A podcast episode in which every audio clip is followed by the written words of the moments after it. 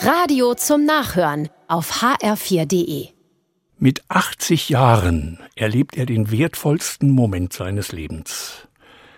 Nicholas Winton sitzt im Theater in London. Jemand hat ihn eingeladen in die erste Reihe. Da geht einer auf die Bühne und sagt, hier in der ersten Reihe sitzt Nicholas Winton. Er hat 1939 über 600 jüdische Kinder aus Prag vor den Nazis gerettet. Etwa 100 von diesen Kindern sind heute als Erwachsene hier und wollen ihm danken. Die 100 stehen auf, das ganze Theater applaudiert vor Begeisterung. Nikolas muss weinen, er hatte bisher noch nie von seiner guten Tat erzählt. Ein Moment für die Ewigkeit.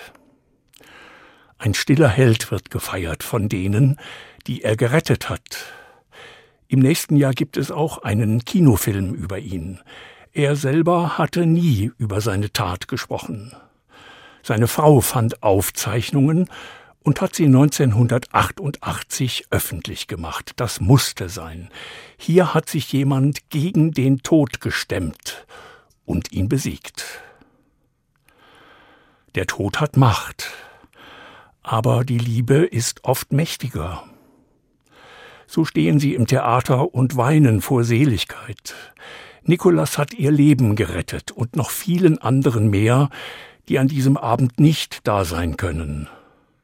Sie alle wollen gar nicht mehr aufhören, dem Mann zu danken, der ihr Leben beschützt hat, der dem Tod widerstanden hat mit einem großen Trotzdem, weil er der Liebe vertraute.